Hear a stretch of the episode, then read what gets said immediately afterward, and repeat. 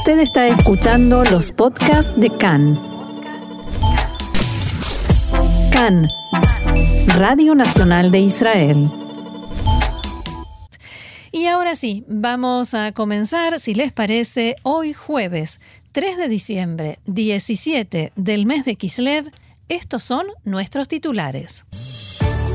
Nuevo récord de contagios de coronavirus en Israel y una clara tendencia al aumento. Fue aprobada en lectura preliminar la ley de disolución de la Knesset y convocatoria a elecciones. En azul y blanco anuncian que actuarán para que las elecciones sean a finales de febrero o principios de marzo.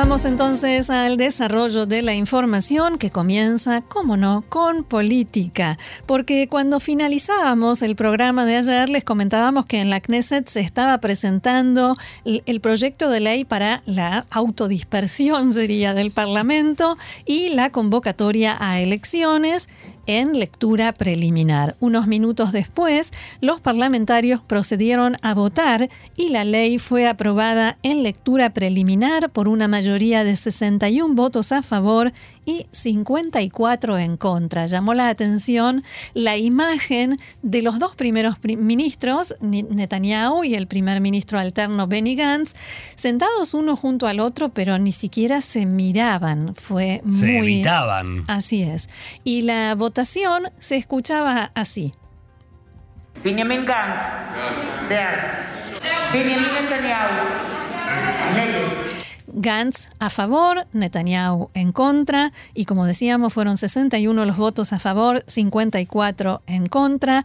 A la oposición se sumaron dos componentes de la coalición, Yamina de Naftali Bennett, que si bien no forma parte del gobierno, sí le dio los mandatos a Netanyahu para poder conformarlo en su momento, y Azul y Blanco, que es socio del Likud, pero como lo anunció Benny Gantz, casi que dio por terminada esa sociedad.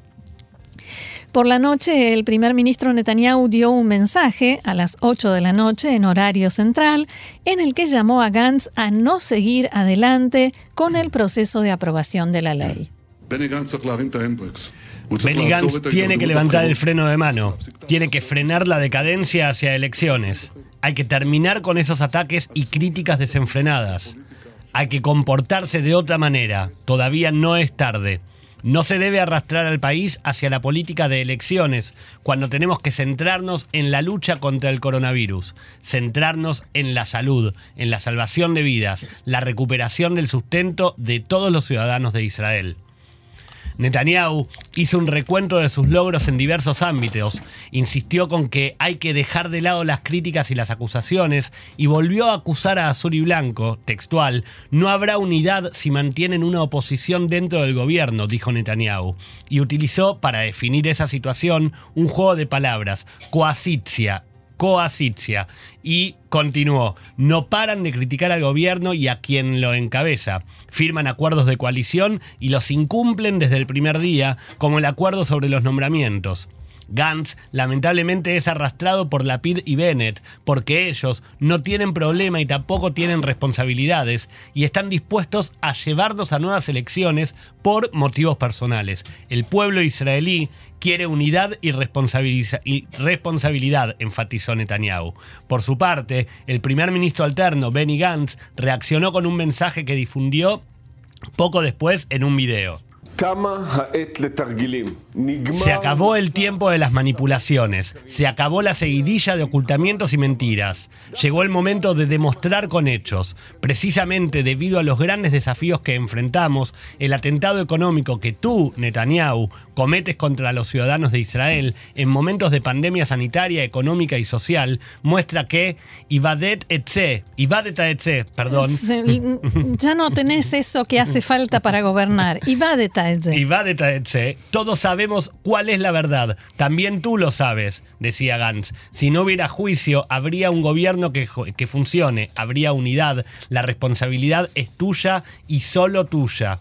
El servicio de noticias de Cannes dio a conocer que Netanyahu dijo en las primeras horas que, de hoy que está dispuesto a aprobar el presupuesto 2021 recién a fines del mes de enero. Pero la cuestión de discordia ahora tiene que ver con las garantías que exigen en azul y blanco. Roxana Gantz, por un lado, está solicitando aprobar la ley que establezca esa fecha y Netanyahu se niega, Claro. por lo menos hasta el momento. Gantz quiere que eh, en caso de que Netanyahu no cumpla ese plazo, ya no sea no cumplir un acuerdo entre ellos, sino no cumplir con la ley. ¿Y qué pasa ahora? Después de esta aprobación en lectura preliminar, el próximo paso es un debate en comisión, pero también en eso hay una discordia, por supuesto, no podía ser de otro modo. La oposición quiere que la ley pase a lo que se llama como, se conoce como Vadata Knesset, la comisión de la Knesset, que la preside el legislador Eitan Gin- Ginsburg de Azul y Blanco. El Likud quiere que pase a Vadata Juká, la comisión constitucional de la Knesset, que preside Yaakov Asher del partido ultraortodoxo Yadut Atorá. De todos modos, el legislador Ginsburg ya dijo que piensa someter a votación en su comisión este- esta ley el lunes. ¿Y cuáles son los escenarios posibles?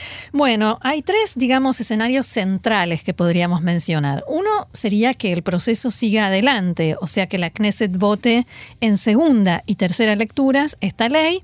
En ese caso, la ley que dispersa la Knesset ya establece la fecha de las próximas elecciones, que debe ser como máximo en un plazo de cinco meses desde que se aprueba la ley. Segunda opción, que se ve, al menos eh, se veía hasta hace un rato como más probable, si la Knesset estira los plazos, si discuten y la ley pasa de una comisión a la otra y pasa el tiempo, eh, o dejan pasar el tiempo porque se pusieron de acuerdo entre Gantz y Netanyahu, y así llegamos al 23 de diciembre. Si el presupuesto no se aprueba antes del 23 de diciembre, la Knesset se dispersa en forma automática, porque ese es el último plazo, y en este caso las elecciones tienen una fecha precisa. El último martes, tres meses después de que se dispersa la Knesset, y esto caería el 23 de marzo. Pero dentro de esa opción hay otra posibilidad y es que sí se apruebe el presupuesto antes de 2020, pero solamente el presupuesto de 2020, como quiere el Likud. En ese caso, el conflicto se resuelve en forma temporal y eh, puede volver a producirse o se volvería a producir en 2021. Mientras tanto, hay, en ese caso, hay un aspecto judicial porque hay muchas, eh, muchas, eh, muchos recursos que ya se presentaron ante la Corte Suprema de Justicia para que se apruebe el presupuesto nacional y el propio asesor letrado del gobierno, Abihai Mandelblit, ya dijo y escribió, mandó cartas a todos los involucrados exigiendo que aprueben el presupuesto ya mismo. Habrá que ver hasta dónde y en qué medida la Corte Suprema de Justicia decide intervenir en esto. Hay un tercer escenario posible y que sería que sí haya un acuerdo entre Netanyahu y Gantz, que encuentren una fórmula para que se apruebe el presupuesto, se evite el llamado a elecciones y se resuelva la crisis. Hasta la próxima. Lo que todos los analistas y observadores ya toman como un hecho es que no habrá rotación en noviembre de 2021, tal como lo establece el acuerdo de coalición, pero también hay, hay quienes dicen o especulan con que ese puede ser, esa puede ser la moneda de cambio que Netanyahu le ofrezca a Gantz para aprobar el presupuesto.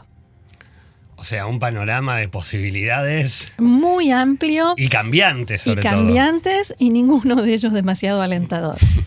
Seguimos con la información entonces. Después de y a pesar de la aprobación en lectura preliminar de la dispersión de la Knesset y convocatoria a elecciones, Benny Gantz exigió a los integrantes de su bancada que continúen respetando la disciplina parlamentaria de la coalición. Esto no fue muy bien recibido por los integrantes del partido y la legisladora Miki Jaimovich, por ejemplo, fue quien reaccionó ante los dichos de Gantz. Miki Jaimovich le planteaba a Gantz, si votamos ayer por la dispersión de la Knesset, ¿por qué no podemos votar como queremos también en las leyes que presenta la oposición? A lo que Gantz le respondió que su objetivo textual es hacer todo lo posible por impedir las elecciones y lograr la aprobación del presupuesto nacional. O sea, Gantz insiste con que quiere impedir las elecciones y que se apruebe el presupuesto. Y a pesar de todo esto, hace instantes nada más apenas un ratito, en azul y blanco aseguraron que actuarán para que la campaña electoral sea corta y ahorrativa. Se estima que quieren que las elecciones se realicen a fines de febrero o principios de marzo. en azul y blanco anunciaron que presentarán dos proyectos de ley. Uno para limitar el presupuesto de los partidos para la campaña electoral debido a la crisis del corona. Y otro para regularizar y fiscalizar la propaganda electoral en la era digital, de modo tal de impedir la difusión de fake news o noticias falsas y más específicamente para impedir el uso de bots, que son esos eh, sistemas para eh, difundir todo tipo de cuestiones en las redes eh, que tuvieron muchísimo uso en las elecciones aquí en Israel.